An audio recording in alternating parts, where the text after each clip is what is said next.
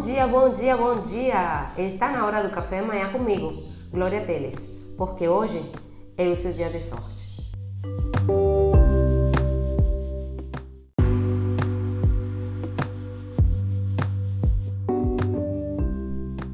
E hoje acordei com sorte porque após uma linda noite de sono, um passarinho veio cantar na minha janela e me acordou. Aí eu fiquei pensando quantas pessoas, ao invés de ficarem felizes por serem acordadas por um passarinho, iam ficar chateadas por serem acordadas. Pensei em quantas vezes a gente fica pensando só nas coisas ruins, pensando só na parte ruim das coisas, em vez, de, em vez de ver a parte positiva.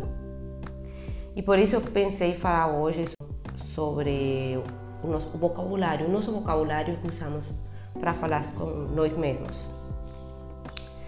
Porque aquilo no que você coloca o seu foco é o que você obterá. A atenção, no sentido da concentração, aguça os estados atuais de consciência. Se você se concentra nos seus problemas, você terá mais problemas. Se você se concentra na sua sorte, você terá mais sorte. Se você colocar foco na sua meta em conseguir seu objetivo, você achará oportunidade para realizá-las.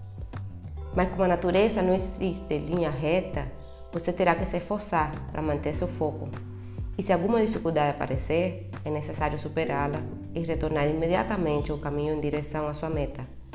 O segredo aqui é tornar-se maior do que o seu problema e pensar positivo. É importante que você focalize o que você quer e não o que você não quer. Há inúmeras pessoas que afirmam que não querem ser pobres, que não querem estar doentes, que não querem ser depressivas, que não querem ser inseguras. E com esse tipo de afirmação, fornecem ao cérebro a imagem do que não querem, e é isso que acabam conquistando em suas vidas.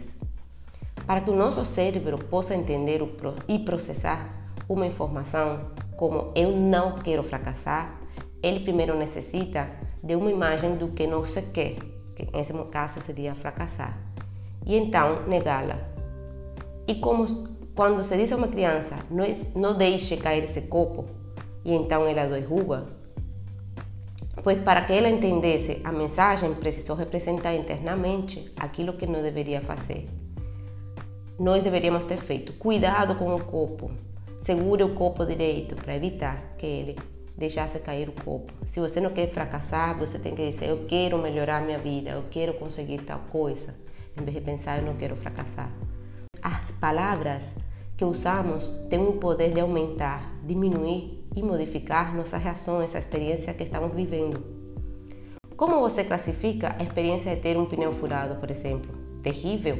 Um transtorno insuportável? Ou um pequeno imprevisto?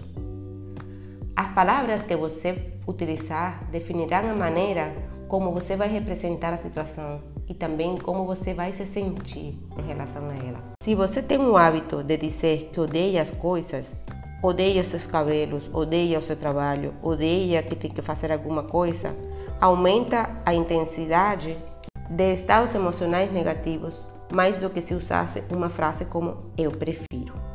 Por isso a reflexão de hoje é: mude as palavras que comumente você usa para falar com você mesma e que acabam por deixá-la num estado ruim. Encontre palavras que possam colocá-la numa situação ou direção mais positiva.